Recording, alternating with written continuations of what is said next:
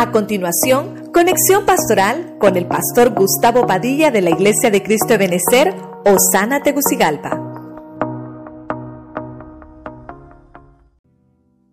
Dios les bendiga, mis hermanos. Nuevamente estamos desde el auditorio de la Iglesia de Cristo de Benecer, Osana, aquí en la ciudad capital Tegucigalpa. Nuevamente con ustedes para poderles trasladar de parte del cielo y de parte del Señor un tema eh, familiar. Voy a invitarle que me acompañe, eh, vamos a estar en el Nuevo Testamento. Pero antes de comenzar el tema, quiero leer un versículo a manera de tema familiar. Quiero leer el versículo que está en, el, en la primera carta del apóstol Pablo a Timoteo, capítulo 3, versículo 1. Voy a leer la traducción del lenguaje actual. La leemos en el nombre del Padre, del Hijo y del Espíritu Santo. Si alguien desea dirigir una iglesia, realmente desea un buen trabajo. Verso 2. Pero debe ser alguien a quien no se le pueda acusar de nada malo.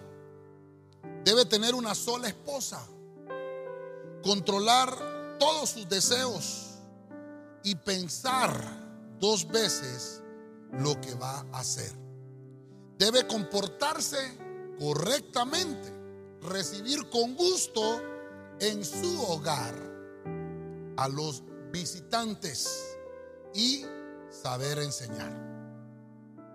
Que el Señor añada bendición a su palabra. Leyendo la Biblia eh, nos damos cuenta que Pablo le está escribiendo a su hijo espiritual Timoteo y le escribe interesantemente en el capítulo 3 estos requisitos que debe tener alguien que, mire usted, desea dirigir una iglesia. Y viendo este punto, me fui a, leer esa parte donde Pablo habla de Estefanas.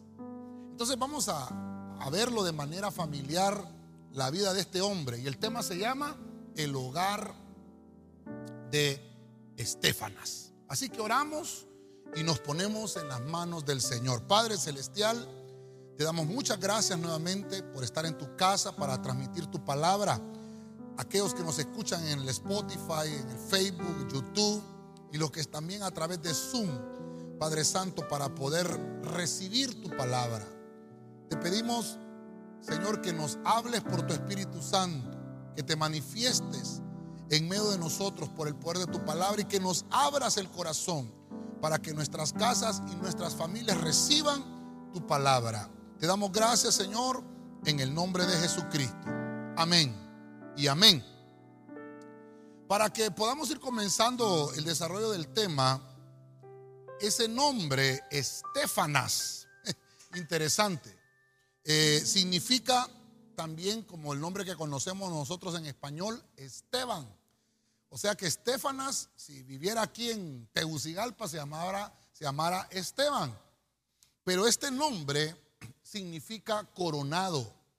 Estefanas es un hombre que trae un oficio de poder gobernar y por eso le leí a Timoteo, porque lo vamos a ver de, la temática familiar, cómo podemos llegar a reinar eh, o a gobernar la iglesia. Para llegar a eso tenemos que saber gobernar primero nuestra casa.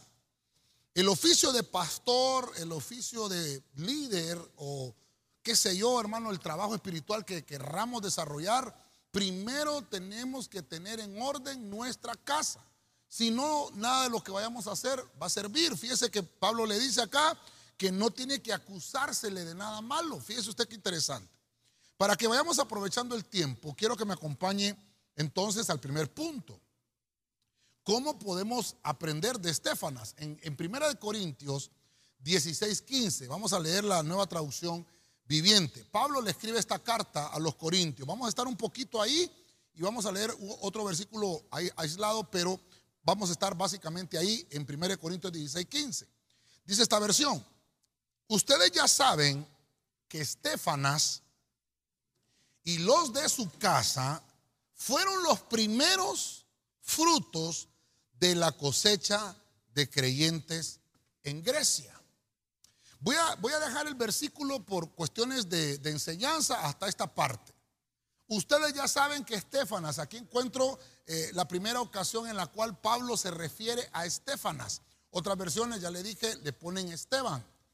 Pero fíjense que dice, Estefanas y los de su casa fueron primeros frutos.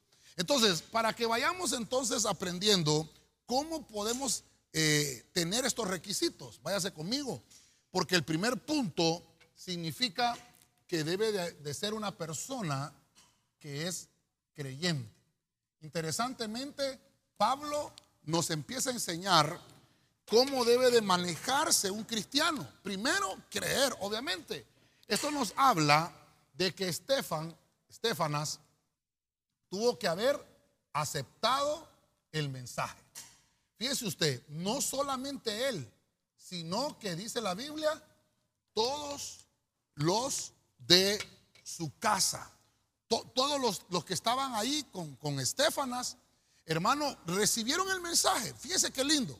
Recibieron el mensaje, Pablo les predicó y dice la Biblia que ellos eran de Grecia.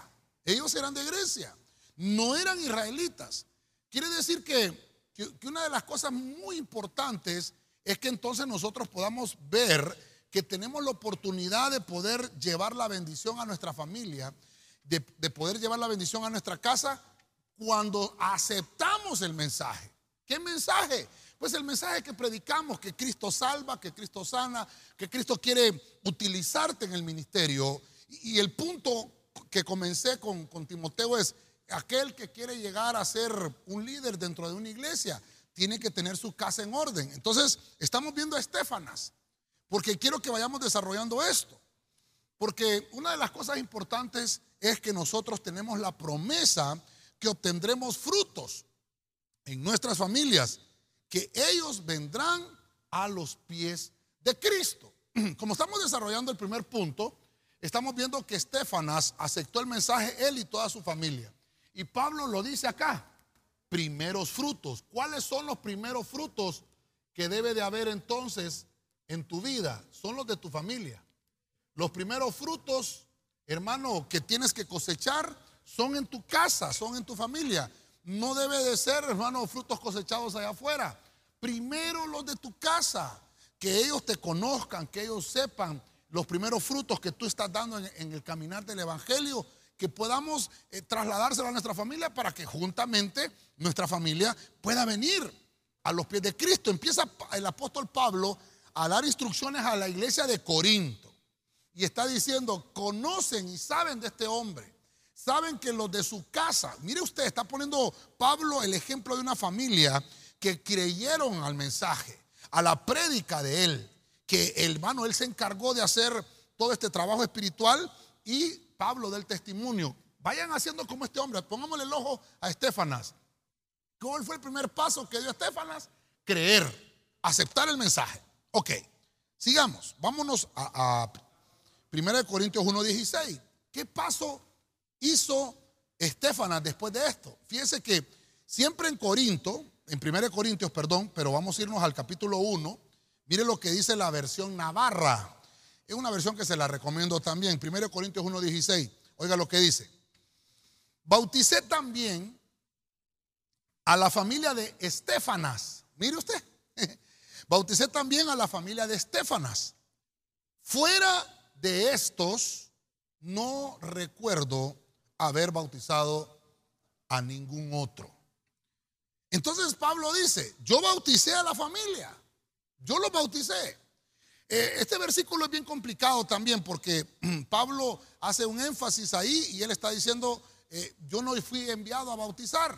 Me recuerdo que, que, que bauticé a Estefanas y mire la importancia de ese, de ese mensaje de Pablo. Me recuerdo que bauticé a Estefanas, pero no recuerdo haber bautizado a ningún otro. Quiere decir que Pablo en su ministerio solo bautizó a este hombre. Tal vez bautizó a algún otro aislado, algún otro caso aislado. Pero Pablo nos hace ver que este Estefanos o Estefanas le marcó su vida, le marcó el ministerio a Pablo. Porque Pablo pudo entender cómo una familia puede crecer, cómo una familia puede irse desarrollando en el ministerio. Entonces, el primer punto era que tenemos que creer al mensaje. Número dos, después de creer, mire usted qué pasó con Estefanas, bautizados. vamos a ver si me cabe acá. Bautizados. Toda la familia, hermano, no solo Estefanas. Mire usted lo interesante de esto. Quiere decir que eso nos habla de que la familia tiene que estar injertada. Estos al bautizarse fueron injertados al cuerpo. No podemos quedarnos solamente con creer el mensaje. Tiene que pasar el siguiente nivel. ¿Cuál es el siguiente nivel? Bautizarnos. Entonces, cuando Estefanas crea el mensaje, él quiere seguir creciendo, él quiere seguir desarrollando. Porque es importante que entendamos que el bautismo en agua es una de las tantas llaves que nos abre el camino del reino de los cielos y así poder pasar a otra dimensión. Por ejemplo, cuando yo leo este versículo, entiendo que este hombre avanzó en el camino del Evangelio. Me recuerda el ladrón en la cruz. El ladrón en la cruz se quedó en creyente. Señor, acuérdate de mí cuando vengas en tu reino. Creo a tu mensaje, creo a tu palabra, pero lastimosamente fue muy tarde. No le dio chance de bautizarse al ladrón en la cruz. Se salvó porque la Biblia dice que cuando confesamos con nuestra boca que Cristo es el Señor, somos salvos. Perfecto. Pero hay mucho más en el Evangelio. Por eso es que no, no tomemos el ejemplo del ladrón en la cruz para decir, bueno, al final de, de mi muerte, ahí en la cama, en el lecho, ahí me voy a arrepentir. Porque hay mucha gente que así dice.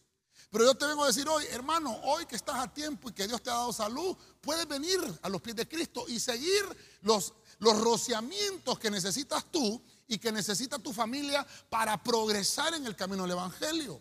Al bautizarnos, somos injertados al cuerpo de Cristo. Es cuando pasamos de creyentes a discípulos. Entonces, eso es lo que pasó con Estefanos.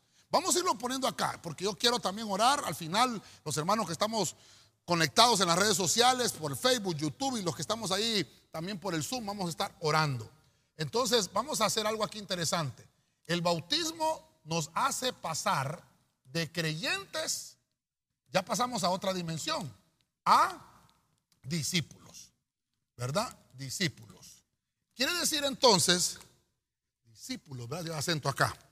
Quiere decir entonces que tenemos que avanzar en el camino del Evangelio. No podemos quedarnos ah, dando vueltas en lo mismo y estar creyendo si me bautizo o no me bautizo. Al tener la primera oportunidad, pasemos a la siguiente dimensión. El bautismo en agua es una de las tantas llaves. Por ejemplo, la, oración es otra llave importante. Pero el bautismo es una, es una llave que nos abre puertas en los cielos también. Mire, vamos a, ir avanzando con esto porque Estefanos entonces nos está enseñando eh, cómo su familia fue tan leal al ministerio, fue leal al mensaje que se les predicó y el compromiso que optaron como familia. Por eso el tema familiar llama mucho la atención. Yo no sé si usted nos ha seguido todos estos temas familiares que hemos estado predicando con este hashtag Ebenecer en casa. Pero ¿cuántos hermanos mensajes hemos podido desarrollar a la luz de la palabra y cuántas familias podemos ir viendo a través de la Biblia que nos van dando la pauta cómo poder desarrollar nuestra casa en el reino de la luz. Creamos, busquemos ese mensaje que necesita nuestra familia para que todos procedan al arrepentimiento. Y después de eso, descendamos a las aguas bautismales. Eso nos va a hacer estar injertados al cuerpo de Cristo y vamos a pasar de una dimensión de creyentes a una dimensión de discípulos. Perfecto. Vamos a retornar a 1 Corintios 16, pero vamos ahora a seguir leyendo el verso 16. 1 Corintios 16, 16. Vamos a leer esta parafraseada del lenguaje sencillo. Escucha ahora Pablo. Yo les ruego que obedezcan, oiga, a Estefanas y a todos los que trabajan y sirven a Dios cómo Él lo hace. Entonces encuentro ahora que Estefanas ya pasó de la dimensión. Pablo está narrando en unos cortos versículos cómo Estefanas está caminando y cómo Estefanas se está desarrollando dentro del ministerio. Y entonces Pablo toma a esta familia. Fíjese qué importante esto, hermano. Cómo el apóstol Pablo toma a esta familia y los pone de ejemplo. Mire lo que dice, les ruego que obedezcan. Mire, mire que el apóstol es el que ruega. En, en 1 Corintios 16 encontramos al apóstol Pablo haciendo una rogativa. Les ruego que obedezcan. ¿A quién? A Estefanas. Y dice, y a todos los que trabajan y sirven como él lo hace. Mire el ejemplo de este hombre. Por eso le dije, Estefanas es aquel que está coronado. Hoy le estoy predicando a todos los Estefanas que me están escuchando. Y entonces Pablo dice, aquí hay un hombre que es un ejemplo de servicio. Él ya aceptó el mensaje, él y toda su casa. Primero aceptó el mensaje, luego lo bauticé. Yo mismo, dice Pablo, yo mismo lo bautizo. Y ahora, dice Pablo, y mire lo interesante de las palabras de un ministro, Estefanas se ha convertido en un ejemplo. Mire usted cómo va caminando Estefanas. Yo quisiera, hermano, que hoy nos diéramos a la administración y poder entender mejor esto. Quiere decir que él empezó a tener un testimonio. Mire que el testimonio, hermano, nadie te lo va a quitar. Si tú tienes un testimonio de fidelidad, nadie te va a quitar esto, ni el pastor, ni el líder, nadie te lo va a poder quitar, ni tan siquiera el enemigo que el Señor lo reprenda se va a poder meter con el testimonio que tú desarrollas en Cristo, porque eso te sirve para que las potestades conozcan que en realidad tú has sido cambiado y transformado por la sangre de Cristo. Pablo reconoce el sacrificio que está haciendo Estefana por caminar en el Evangelio. Pablo reconoce que no solamente él, que estamos hablando de Estefanas, no solamente él está enfocado en crecer solamente eh, Estefanas, no, él está interesado en que crezca su familia. Y entonces lo toma como ejemplo Pablo y le dice, este hombre, él y su casa tienen un testimonio fiel.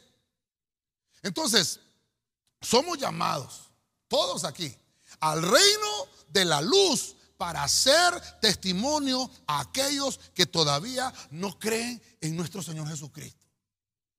¿Cómo así, pastor? Pues bueno, lo primero que le puedo mostrar es que este hombre eh, entendió el mensaje que se le predicó de, la primera.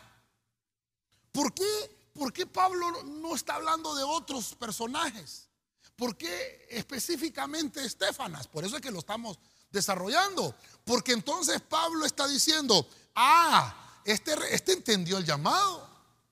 Este entendió para lo cual yo en realidad, dice el Señor, lo puse en esta familia. Hombre que me estás oyendo, tal vez los varones dicen amén ahí en casita. Tú eres un coronado en esa casa, tú eres la cabeza de esa casa. Y a ti se te ha dado algo muy importante en tus manos, la autoridad de sacerdote en tu casa. Te tienes que levantar como familia y tienes que llevar a tu familia a estos pasos importantes. Que ellos también vengan al arrepentimiento, que ellos desciendan a las aguas bautismales y que al crecer y desarrollarse en el Evangelio podamos ser ejemplos. Ejemplos. Entonces, aquí es algo muy importante. Lo vamos a poner aquí, atender el llamado. Fíjese, hermano, que hay gente que, que se queda bautizado y ahí nomás piensa que ya el Evangelio ya no tiene más. Pero mire usted, por, por lo menos ahorita vamos hasta el punto 3. Y usted sabe cómo lo manejamos acá, ¿verdad? Vamos a, llenar estas siete casillas, porque son siete pasos que logró llenar Estefanas. Uno, uno importantísimo, el, ejemplo. No, no, te llamó el Señor solamente para que creyeras y ya estuvo. No, hay, hay más en el Evangelio. Hay familias, hermanos, que enteras que Dios las llamó para que fueran este ejemplo de testimonio fiel. Dios cambia corazones. Pero también podemos decir por este testimonio de Estefanas que Dios cambia las familias completas. Pablo hace un llamado para que se le sujeten a Estefanas. Estefanas era un hombre que estaba desarrollándose en el ministerio dando testimonio. E, entonces, hermano, ¿quién no se le va a sujetar si él da testimonio de fidelidad? Por eso es que le leí Timoteo, uno que no tenga nada que le señale en lo malo. Pablo con libertad escribe y mire qué lindo que la palabra, la palabra escrita todavía la podemos leer hoy. Y queda escrita que Pablo dice, este hombre es tan fiel y todos quisieran que sirvieran a Dios como Él lo hace. Sirven a Dios como Él lo hace. Todos los que trabajan en el ministerio, hagan lo que hace Estefanas. Mire cómo señala Pablo esto. Fíjese que es importante entender cómo un ministro honra una familia de servidores.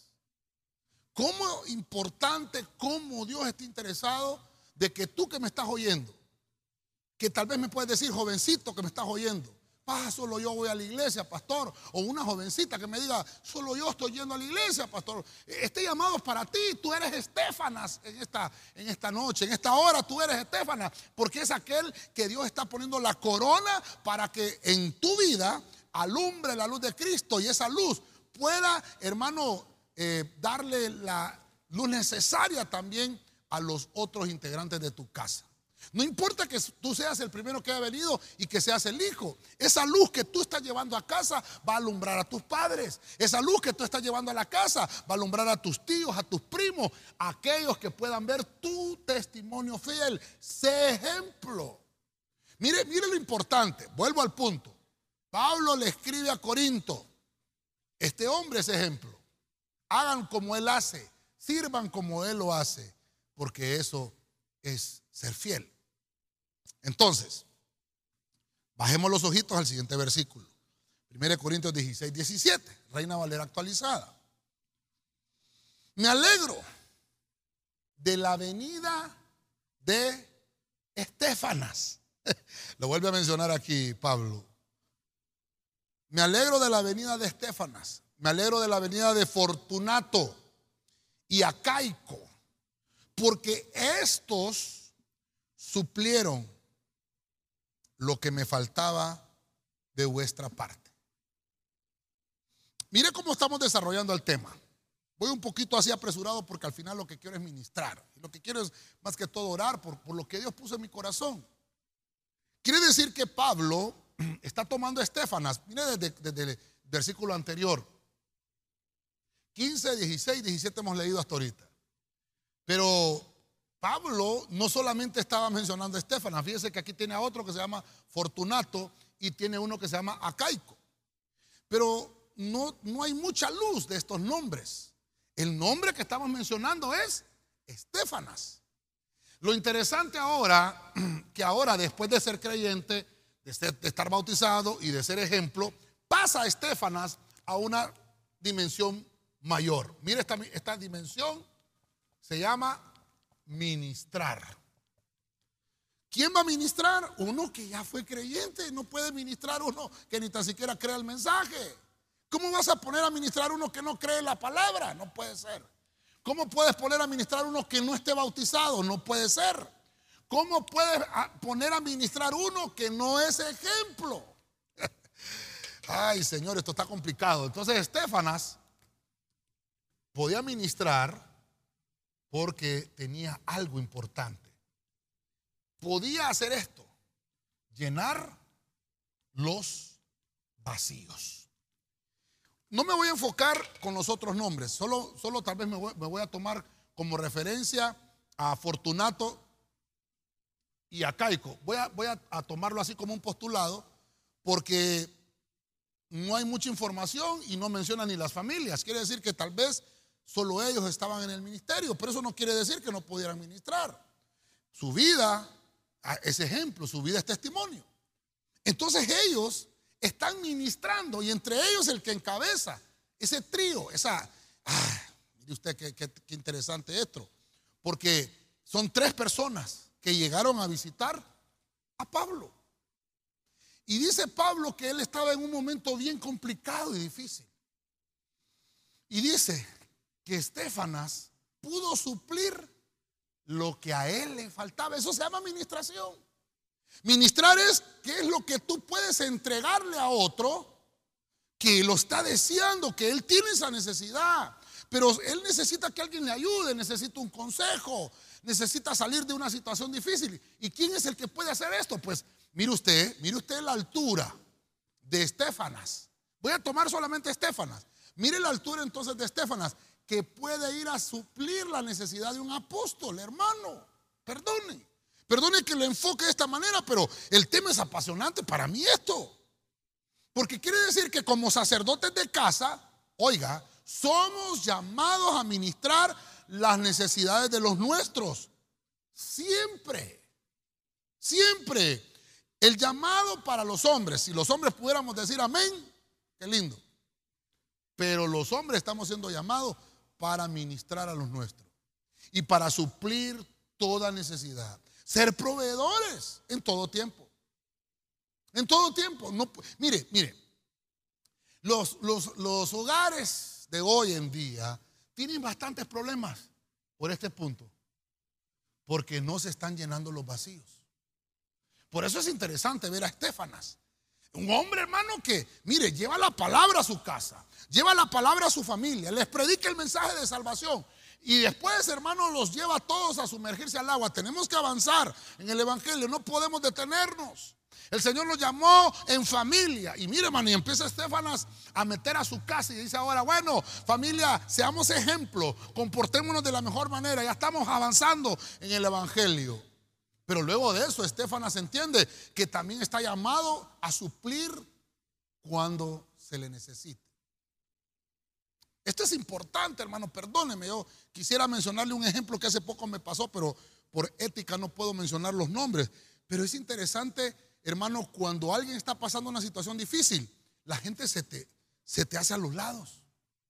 Cuando tú tienes bonanza, cuando tú gozas de prosperidad, cuando tú gozas de abundancia, todos son tus amigos. Pero ¿qué pasa cuando estás pasando el, desierto? ¿Qué pasa? Eh, vamos a tomar el punto del apóstol Pablo. ¿Qué pasa cuando Pablo está necesitando una ministración de llenar el vacío que siente en ese momento? Usted me dirá, ah, es que como él es el apóstol no ocupa nada. No, si es que es humano. Tiene necesidades iguales a, a la de todos nosotros. No, no, no quiero ahondar en qué necesidad es la que tenía Pablo, pero dice Pablo, una necesidad tan grande que ustedes no la pudieron llenar. Le está escribiendo a una iglesia, a la iglesia de Corinto. Yo tenía una gran necesidad y ninguno de ustedes de la iglesia me pudo ayudar. Tuvo que venir Estefanas. Mire, perdóneme, mire lo que estoy tratando de trasladarle por parte del Espíritu.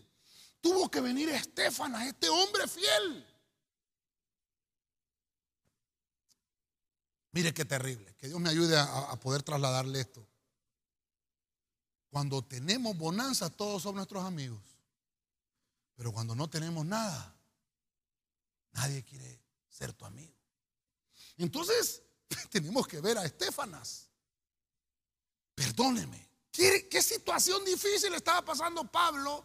Porque dijo, me alegró verlos. Me alegró verlos. Hmm. Fíjense usted, hermano, esta pandemia nos ha dejado un montón de lecciones. Y todos nos hemos arropado con ese manto de miseria. Todos, y aquí me estoy incluyendo, todos nos hemos arropado con el manto de la queja. Todos nos hemos arropado con el manto de la de la excusa y ponemos a la pandemia. No, hermano, no nos arropemos con eso. El tema es interesante, porque hoy te vengo a decir, todos acá estamos coronados. Y el hecho, hermano, de que seas pastor o no seas pastor, no quiere decir que no puedas ministrar y llenar los vacíos que otro tiene necesidad. Estoy, estoy leyéndote la Biblia. Estefanas como un hombre creyente Estefanas como un hombre que se está desarrollando en el ministerio, bautizado, habilitado, siendo ejemplo, ahora tiene la capacidad de poder entender que es hermano, que su pastor, yo no quiero ponerme hoy en un, en un punto de, de, de, ¿cómo se le llama, hermano? De darle lástima a usted. No, no. Solo le quiero mostrar lo que aún la Biblia en esos detalles tan interesantes. Pablo dice, suplieron lo que me faltaba de vuestra parte porque ustedes no lo supieron hacer. No era dinero. Si está pensando en dinero, usted no está conectado conmigo, hermano. No era dinero. ¿Qué necesitaba Pablo? Necesitaba el apoyo de la congregación. No que quería ver Pablo la iglesia llena, no, si Pablo estaba en su casa. Necesitaba Pablo ánimo. A veces la carga ministerial es fuerte, hermano, y la gente solo sabe poner queja del, líder, sabe poner queja del pastor, de la pastora, pero también no entiende que somos hechos del mismo material todos.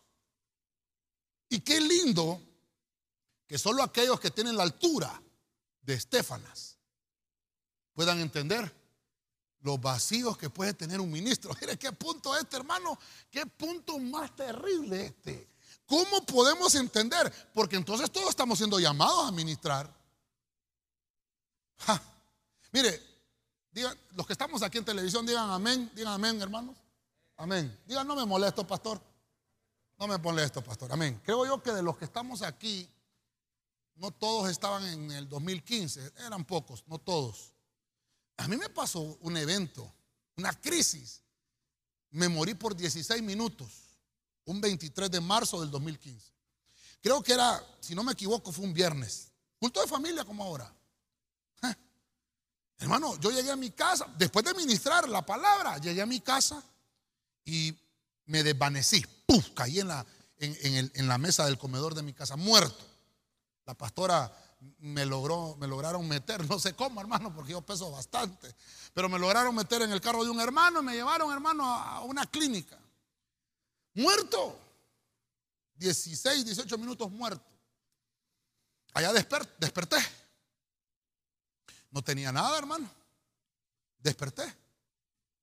Lo interesante es que pasé la noche allá, me revisaron, me despacharon, eh, y a partir de ahí, pues me, eh, me, dictaminaron que el, padecimiento de la presión. Lo que le quiero contar es que me estoy ministrando con usted, pero les dije que no se molestaran, ¿verdad? Me dijeron amén, ¿verdad? Nadie me llamó de la iglesia. Estoy hablando 23 de marzo del 2015. Nadie me llamó de la iglesia. Nadie, nadie le preguntó a mi esposa cómo sigue el pastor, cómo está el pastor.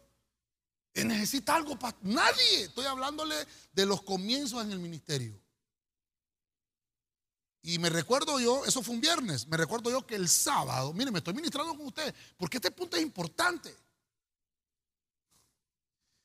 El sábado teníamos una actividad de buen samaritano. Nosotros desde que arrancó la iglesia arrancamos con el buen samaritano y teníamos una actividad de buen samaritano ese sábado. Yo obviamente no estaba porque estaba incapacitado para eso. Y me recuerdo que al mediodía me dieron de alta en, la clínica, aquí en la Kennedy.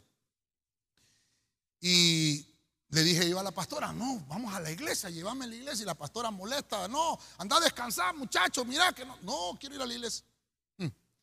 Llegué a la iglesia, hermano, y todos los hermanitos ahí estábamos en la actividad de buen samaritano lindo, todo, eh, vacunando a los hermanos con en ese entonces Estábamos comenzando con esas vacunas de la porcina H1N1, vacunándose los hermanos, ayudando al necesitado, eh, todo lo que se hace en el buen samaritano. Y, teníamos en ese entonces el grupo de chat. Y como siempre hemos tenido la costumbre desde el 2014 de anunciar el tema, mañana vamos a hablar tal tema, Dios nos, nos, nos va a permitir que podamos tocar esto, vamos a hablar de esto, primero Dios, ¿verdad? Y en, el chat, hermano, vuelvo a repetirle, mire, mire qué terrible, me estoy ministrando con usted. Un vacío, estoy hablando de estos vacíos, no estamos hablando del dinero, sino que preguntaron, ¿y qué tema va a predicar mañana el pastor? en vez de preguntar cómo sigue el pastor, en vez de decir, ¿y ya se sanó el pastor? ¿O ya lo sanó el Señor? ¿O está vivo el pastor? ¿O cómo está? No, no. A ellos les interesaba qué es lo que se iba a predicar el domingo. Mire, qué terrible, hermano. ¿Qué vacíos hay? Y me estoy poniendo como pastor.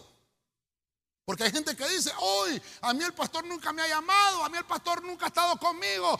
Ay, ¿cuánto podemos decir? ¿Y cuántos pastores pudiéramos decir? Las, las iglesias no han estado conmigo en mis necesidades. No estoy justificando nada, solo estoy tratando de enseñar un punto de lo que nos enseña el hogar de Estefanas. Qué terrible está esto, hermanos. No sé si estoy pasándome un poquito la raya. Pero me estoy ministrando con esto. Pablo estaba pasando una situación difícil. Y llegaron estos hombres que no eran, hermano, eh, algo extraordinario, eran hombres de familia que llegaron a suplir la necesidad que le faltaba al ministro. No estoy hablando de dinero. mire que no estoy diciéndole, ay hermano, necesitábamos pagar la clínica y no teníamos dinero. No, no, no. No le estoy hablando de eso. Le estoy hablando de la necesidad moral y espiritual que también necesitan los ministros. Cuando pasa un problema, hermano, qué fácil es señalar al líder. Qué fácil es señalar al pastor. Pero también nos ponemos a pensar si yo estoy siendo ejemplo. Mire la cuota que nos toca. Ahora me voy a poner, ya, ya le conté mi parte, ahora me voy a poner como un pastor que está bajo cobertura. Porque ahora me voy a predicar yo. Cuando mi cobertura también necesita llenar un vacío. ¿Puedo yo suplir lo que le falta? ¿Puedo yo llegar? Ay, hermano, ¿cómo le ponemos a este punto? A poder suplir la necesidad espiritual. Con solo el abrazo que, pueda sentir o, un texto. Estamos con usted. Eh, estamos orando por usted. Que Dios le ayude a seguir adelante. Ah, mire, lo voy a poner aquí. Vamos a ver. Vamos a ver, lo voy a poner aquí. Suplir. Ah, sí, lo vamos a poner aquí. Suplir necesidad espiritual. Esto es importante que lo entendamos. Fíjense que yo le digo a los hermanos, muerto el pastor, vive el pastor. Se murió, hermano, perdóneme, perdóneme. Hemos pasado tiempos difíciles y complicados. Lo he visto con mis ojos. Aquí en Tegucigalpa, en este 2020 y parte de 2021. Se murió el pastor, ponen otro pastor. Sencillo. La iglesia sigue caminando. La iglesia no se va a detener. Pero necesitamos entender esto. Hay que llenar los vacíos. ¿Para qué te llamó el Señor? ¿Para qué fue que te llamó? Yo le digo a los hermanos, si estamos con salud en el 2021 es porque Dios nos está dando la oportunidad para que sigamos predicando la palabra. Mire, mire el punto que estoy poniendo ahora. Si en realidad Dios no quisiera que siguiéramos predicando la palabra, ya no estuviéramos en esta tierra. Algo estamos haciendo que Dios quiere que lo sigamos y que lo continuemos. ¿Por qué no oramos por estos hombres? ¿Cuántos pastores están necesitados? ¿Cuántos pastores, hermano? No solamente estoy hablando de ministerios de Benecer, de todo el cuerpo de Cristo. Pastores con dificultades económicas. hermanos, que piensan la gente que el pastor no tiene necesidades, que el pastor no tiene cosas que pagar, que no tiene cuentas que pagar. Sí tiene también. Necesitamos entender que el hogar de Estefanas se fue más allá. Estoy en el punto 4, estoy en el medio del tema en el medio del tema, somos llamados a ministrar las necesidades de los nuestros. Ah, cuando, cuando soy amigo del pastor, mire, me vuelvo a ministrar con ustedes, hermano, me vuelvo a ministrar. Yo creo que el hermano Guillermo se va a acordar. Cuando estábamos dando clases de corderitos, ah, ¿sabe qué dijeron hasta algunos? Qué revelación la que tiene el pastor. Yo creo que el pastor es apóstol. Ay, hermano, no buscamos títulos ni nada de eso, hermano. Suficiente con el título de pastor, que es más responsabilidad que otra cosa. Y esos mismos, hermanos, que, imagínese usted, esos mismos que decían, ah, que después, hermano, con puñaladas en la espalda. ¿Se da cuenta? me estoy tratando de ministrar. ¿Se da cuenta usted las heridas? que un pastor, y esto que me ha pasado a mí, no sé a cuántos pastores allá afuera les ha pasado, que el que hoy, hoy te da el beso en la mejilla, el día siguiente te pone la puñalada en la espalda. ¿Qué vacíos tiene que llenar? Perdónenme que no puedo salir de este punto. Mejor salimos, ¿verdad? Porque si no va a decir usted, el pastor se está desquitando. No, no, no. Estoy tratando de dejarle la enseñanza familiar. Familiar. Porque a veces somos como el rastrillo que solo queremos para nosotros, solo queremos para adentro. Pero también hay que suplir otras necesidades. Dios conoce mi corazón y estoy en un lugar santo y sabe que lo que estoy predicando es porque Dios me lo puso en el corazón. Número, número 5, váyase conmigo. 1 Corintios 16, 18. Estamos todavía con Estefanas. Versión libro pueblo de Dios.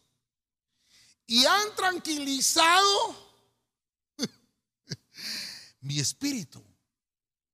Mire lo que está diciendo Pablo. Y el de ustedes. Sepan apreciarlos como corresponde. Entonces, mire, entonces, mire. Vamos a avanzar un poquito, ¿verdad? Porque me detuve un poquito en el punto 4 y Dios sabrá, ¿verdad? Que Dios me ayude. Entonces, Estefanos nos enseña algo. Cuando hay aprecio, mire, el amor no es por interés. El amor, hermano, se manifiesta por las actitudes y se reconoce el aprecio. ¿Qué es lo que le está diciendo Pablo en esta versión? Ah, no solamente hay un nivel espiritual. Mire, mire, voy a poner el equilibrio con esto. No solamente, hermano, el nivel espiritual, sino el calibre humano que debemos de portar. Mire, mire, voy a poner el equilibrio con esto. Como cristianos estamos llamados a santificarnos, a consagrarnos. Hasta hemos hablado de esto y hemos ministrado el camino de santidad y llenarnos de ese calibre espiritual. Ya lo hemos hablado que debemos de fortalecernos en el Señor. Amén. Pero ¿cómo queda tu calibre humano? ¿Te duele ver a alguien necesitado? Tú pudiéndole ayudar y no le ayudas. De eso está hablando ahora. Hermano, perdone. Hay que creer a la palabra. Hay que bautizarse para caminar en la dimensión siguiente. Siendo ejemplo. Ministrando, llenar vacíos. Y mire el punto 4. Esto te va a llevar a este punto, al 5 a tener aprecio. Y tú ser apreciado. Pablo dice, llegaron Estefanas, Fortunato y Arcaico, llegaron. Y estos llenaron el vacío. Y por lo tanto, tranquilizaron mi espíritu. Y tranquilizaron el de ustedes. ¿A quién le está hablando? A Corinto. No solamente llegaron a, a, ver al pastor, sino que también vieron la necesidad de la iglesia. Podían ayudarle. No estoy hablando solamente de necesidad económica. Estoy hablando también de necesidades espirituales. Sepan apreciarlos como corresponde. Para gloria del Señor voy a decir esto. Tenemos 21 discipulados aquí en el ministerio. De esos 21 discipulados, pues ahorita estamos virtuales, ¿verdad? No estamos presenciales. Estamos virtuales. 21 predicadores. 21 predicadores. Pero ahora en avanzada tenemos casi los 90 hermanos ya, potenciales predicadores. Mire lo que voy a decir. No solamente este versículo, estamos viendo solo a Estefanas ahorita. Pero hay un versículo que Pablo le escribe a Timoteo y le dice, ¿sabes qué? Debes de tener por doble honra a los que predican la palabra en la iglesia. Entonces, hermano que me estás oyendo, no solo el pastor que predica en la iglesia tiene ese, ese beneficio de la doble honra, sino aquellos, y miren lo que estoy diciendo, aquellos al que el pastor les delega la autoridad y responsabilidad de predicar el mensaje hermoso de la palabra. Esos hermanos que te predican, y esos hermanos que obviamente si están puestos acá es porque se pusieron en una vitrina y tienen que dar testimonio. Porque no solamente de pararse y, de, mostrar las habilidades que tienen de conocimientos bíblicos, no, sino que también que lo que están predicando lo viven estos. Tienen que ser apreciados también. Doble honra dice la Biblia. Entonces, apreciados porque tienen un calibre humano porque quiere decir que no solamente, imagínese usted qué terrible que se parara a predicar uno aquí y dice, hoy me las desquito todas las que el pastor ha predicado en contra de mí. Ay, hermano, qué terrible, ¿verdad? Tantas veces que me ha dado duro el pastor cuando estoy yo abajo, pues ahora le voy a dar duro al pastor, ¿verdad? ¿Cuál va a ser el tema? Hoy vamos a hablar de los pastores infieles. Ay, Señor de la gloria. Entonces el tema no lo trae para edificar la iglesia, sino que el tema lo trae para destruir al pastor. Qué terrible, hermano. Este hombre se dedicaba a ministrar. Por eso es que dice que llegaron Fortunato, llegó este, eh, ¿cómo se llama? Acaico y Estefanas. El que se dedica a predicar el mensaje redentor del reino merece mucha estima y doble honra. Porque sabemos, hermanos, lo difícil que es pararse en este púlpito y que el Señor utilice tus labios para llevarle esa palabra que necesita el que te está oyendo. Mire, mire, mire qué interesante. Tenemos jóvenes desarrollándose en el ministerio. Y qué lindo. Yo me siento orgulloso cuando ponemos a los jóvenes a predicar aquí. Porque no es cualquier pastor que puede poner a un joven a predicar. No es cualquiera. Estoy hablándole de un hogar donde deben de ser forjados ministros donde deben ser forjados esos hombres injertados en el cuerpo de Cristo y jovencitas también y mujeres forjadas para poder ser ejemplo, testimonio fiel y que puedan aprender también a suplir las necesidades. El pueblo necesita oír una palabra. El pueblo necesita ver jóvenes fieles, jóvenes que se, que se caracterizan por tener una vida de testimonio. Hay gente que dice, no hombre, pastor, déjelos vivir a los jóvenes como ellos quieran. Momento, momento. Mira Estefanas. Un camino de fidelidad, ¿a dónde lo está llevando? Hermano, nuestros jóvenes son sacerdotes, perdóneme. Estoy tratando de, de, tomar de la mano esto siempre sin soltarlo, el tema familiar. Nuestros jóvenes son sacerdotes. El calibre espiritual que debe de haber en ellos tiene que ir de la mano con el calibre humano. Los jóvenes no puede ser que los tengamos sentados en un lado y los viejitos en otro lado. No, no, no, no. Si la Biblia nos dice los jóvenes y viejos juntamente, tienen que ser apreciados. Entonces, perdóneme. Yo mismo me he sentado a escuchar a los hermanos ahí. Y digo yo, caramba, ¿cómo los utiliza el Señor? Jóvenes. Yo hubiera querido tener esas oportunidades que se les están dando acá. Estamos hablando de nuestro ministerio, de lo que Dios nos ha dado en esta casa. Porque yo creo que tenemos Estefanas, tenemos hombres y mujeres que tienen corona.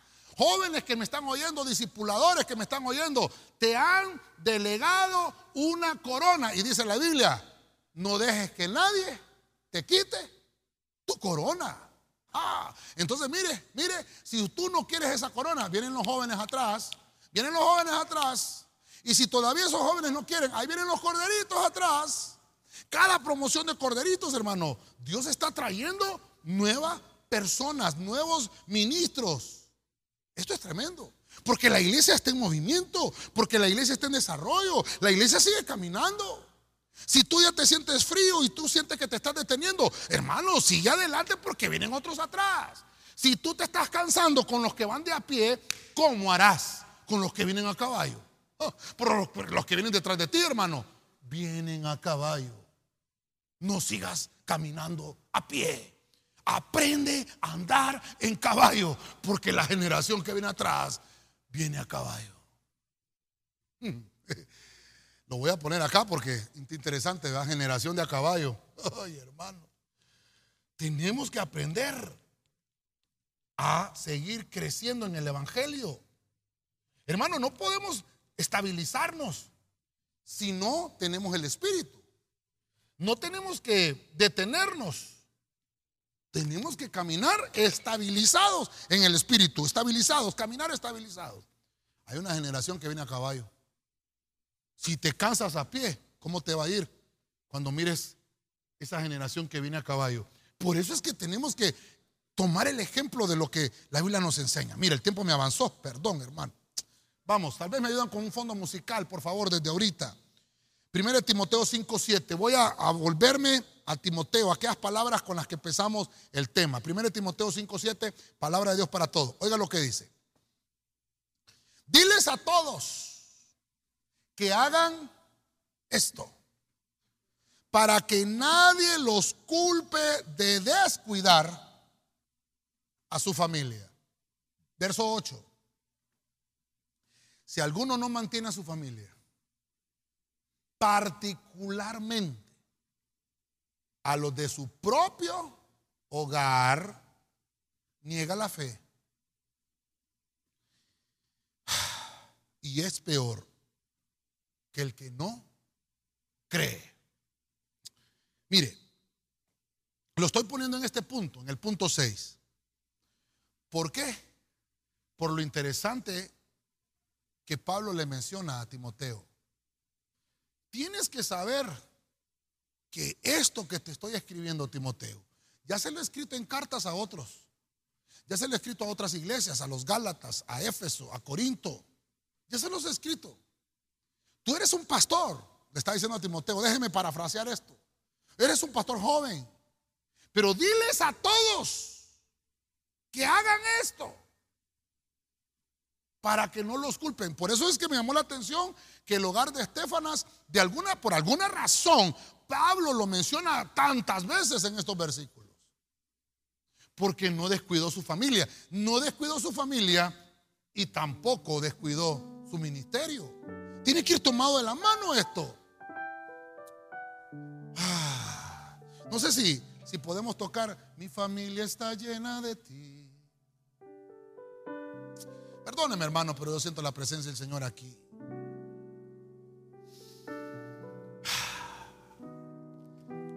Estefanos. Lo pongo por el, punto número cuatro también. Tenía esta administración de, de ser proveedor. No solo para los suyos, sino también para los de la iglesia tú no puedes venir a demostrar en la iglesia lo que no eres en tu casa. No puedes venir a estar atento con los hermanos en la iglesia si no eres atento con los de tu familia. No puedes venir a quererle darle a los hermanos aquí en la iglesia, e invitarlos a un fresco, si a los tuyos no los invitas. Por eso es que dice ahí, Pablo le da la orden apostólica a Timoteo, diles a todos que hagan esto. Yo por eso se lo predico sea responsable con lo suyo primero.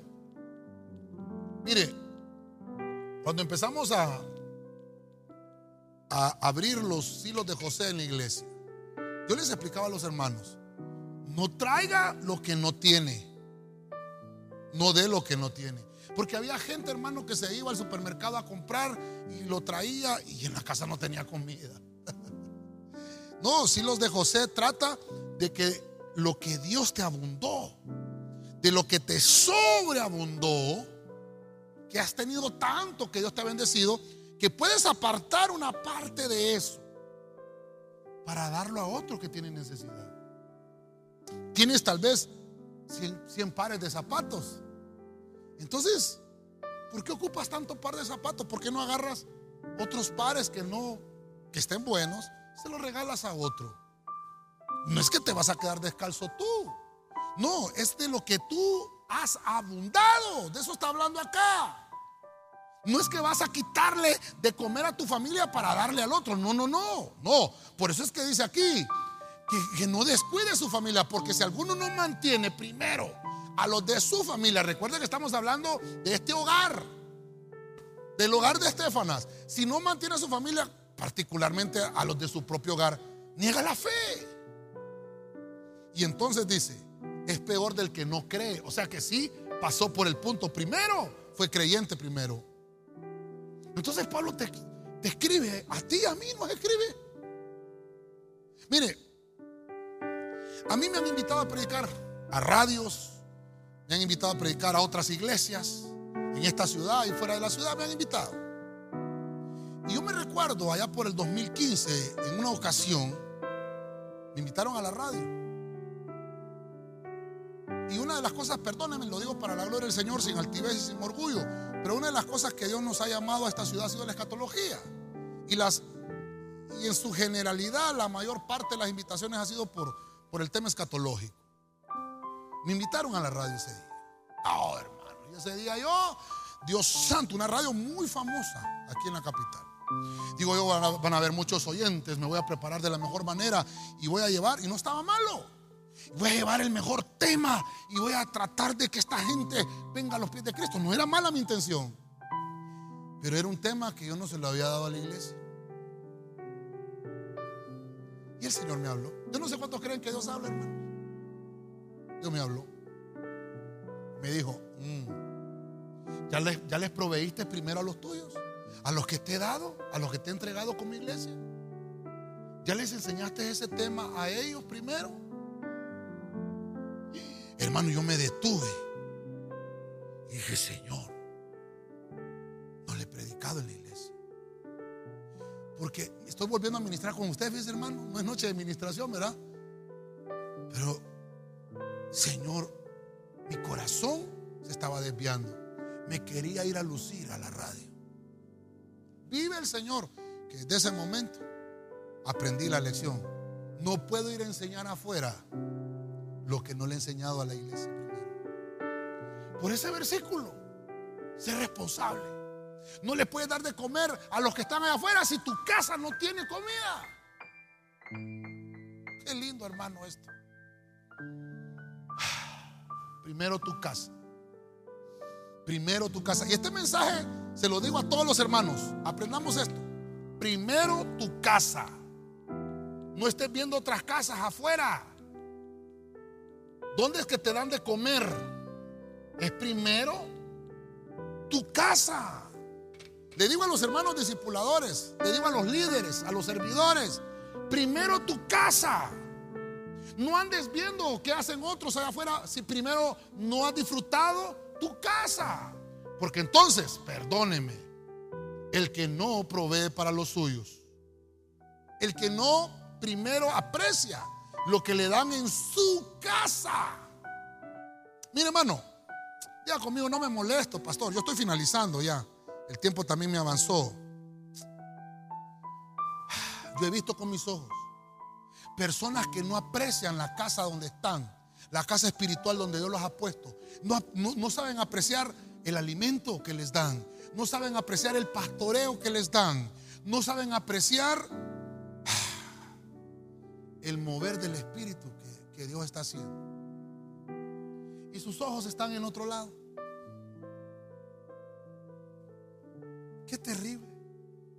Entonces, no puedes, no puedes ser responsable.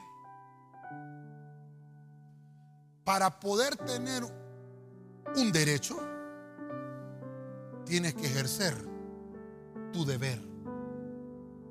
¿Qué deberes tengo yo como pastor con usted? Tengo que hacer primero mis deberes para poder reclamar mis derechos. Pero nosotros solo reclamamos nuestros derechos, pero no vemos si he hecho mi deber. El fracaso de los cristianos de proveer para su propia familia trae consecuencias desastrosas. Voy a, voy a finalizar, voy a finalizar. Estoy, ministrado, hermano, con esto. Perdónenme.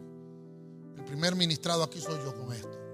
Termino con 1 Corintios 16, 15. Voy a regresar al primer punto. Recuerde que solo leímos la primera parte de ese versículo. Porque la segunda parte de ese versículo es el complemento con el que quiero terminar, de Estefanas. 1 Corintios 16, 15, traducción del lenguaje actual. Dice de la siguiente forma.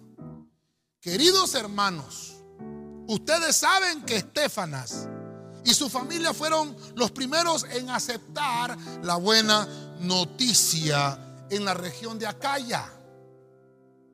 Y que se han dedicado, mire cómo quiero terminar esto, y que se han dedicado a servir a los miembros de la iglesia. Yo sé que usted está en casita. Si usted apunta todavía, subraya esa parte. Esta versión es importante, es una, una parafraseada, lenguaje actual. Se han dedicado, se han dedicado, está hablando en plural, a servir. Se han dedicado a servir. Entonces, ¿qué me enseña el lugar de Estefanas? Dedicados a servir. Yo finalizo, finalizo. Creo que me di a entender con esto. Qué lindo, hermano, que muchos temas ha ido esta palabra servicio, servicio. Y un tema familiar, ver la palabra servicio, es que Dios nos está hablando de esto. Tenemos que aprender a servir en familia. Cuando Estefanos, o Estefanas, perdón, sirve con su familia, lo que Pablo nos quiere dar a entender acá es que él aprendió a emular lo bueno. Estoy utilizando esa palabra. Emular. Entonces, mire, la familia cuando aprendió esto, se dedicó, se dedicó, se dedicó a esto tan lindo. Se dedicó a servir. Ya el tiempo se me acabó. Ahorita ya me está avisando esto se acabó el tiempo. Así que termino. Termino. Se dedicó a servir. No se dedicó a otra cosa. Tú jovencito que me estás oyendo que dices, pastor, tengo ministerio, dedícate a servir. Eso es lo que nos enseña el hogar de Estefanas. Jovencita, tienes ministerio, amén, yo lo creo. Dedícate a servir. Hermano, hermana, cabeza de hogar, madre soltera, tienes ministerio, amén. Dedícate a servir. Emula lo bueno Emular es una palabra interesante, porque emular es, em, eh, es ah, imitar. Emular es imitar y mejorar a una persona. Eso es emular. Imitar procurando igualar, incluso mejorar. Entonces, sé tú ese emulador de lo bueno. Sé emulador de lo bueno. Que tu familia emule lo que ve hacer a otros. Pero no para por envidia, no, sino para superar su servicio porque lo quieres hacer mejor para el Señor. Pero que no sea competencia. Emula lo bueno, dedícate a servir y vas a obtener todas las bendiciones. Quiero finalizar. El tiempo nos avanzó también, hermanos, perdón el hogar de Estefanas. Dijimos que Estefanas quiere decir Esteban. Y esa palabra Estefanas significa coronado. Un hombre que tiene una corona. El primer punto que vimos fue que nos enseña este hogar de Estefanas es que hay que ser creyente primero. Hay que creer. No solamente yo, sino llevarle el mensaje a mi, a mi familia, aceptar el mensaje que se nos predica. Y eso va a provocar que sean tus primeros frutos. Pablo lo predicaba, los primeros frutos que tuve eh, eh, en Grecia, en Acaya, fue la familia de Estefanas. Y qué lindo que el apóstol empieza a dar testimonio y se dedicó, mire hermano, en la carta de los Corintios se dedicó a escribir pocos versículos de esta familia. Escribió seis versículos, donde hace ver lo importante que fue para él desarrollar esta familia. Lo que, lo que, el tiempo que le dedicó Pablo a Estefanas. Primero entonces creyente. Número dos, luego pasaron a la siguiente dimensión, bautizados, injertados al cuerpo.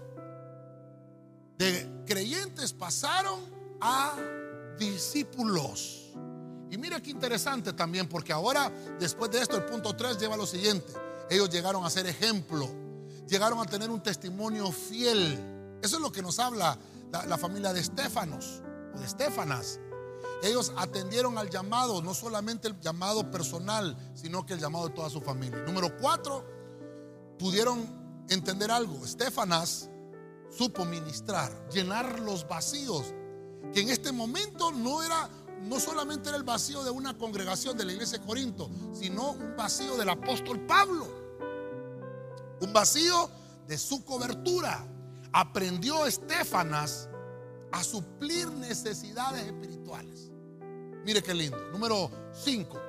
Esto lo llevó a un reconocimiento apostólico que Pablo dice, aprecienlos porque ellos les predican y les enseñan con fidelidad el calibre humano que muestran, no solamente el calibre espiritual.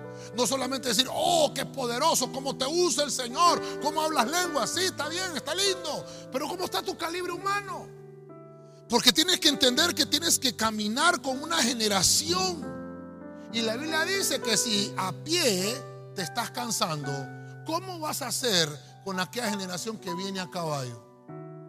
No, no te pongas a señalar a la gente. No te pongas a ver los errores de la gente. Ese es el calibre humano. Que puedas tomarlo de la mano y llevarlos a lo espiritual. Y hermano, vas a poder tener aprecio. Porque hay gente que no es apreciada. Porque no tiene calibre humano. Porque no sabe entender cómo Dios se manifiesta a través de las generaciones. Número 6. Dice la Biblia que nos enseña Pablo que las familias tienen que ser proveedoras de su casa primero para luego proveer a otras. Por eso es importante ser responsable. Y esto es importante que lo remarquemos. Primero tu casa, primero tu familia y luego las familias de los que tú conoces.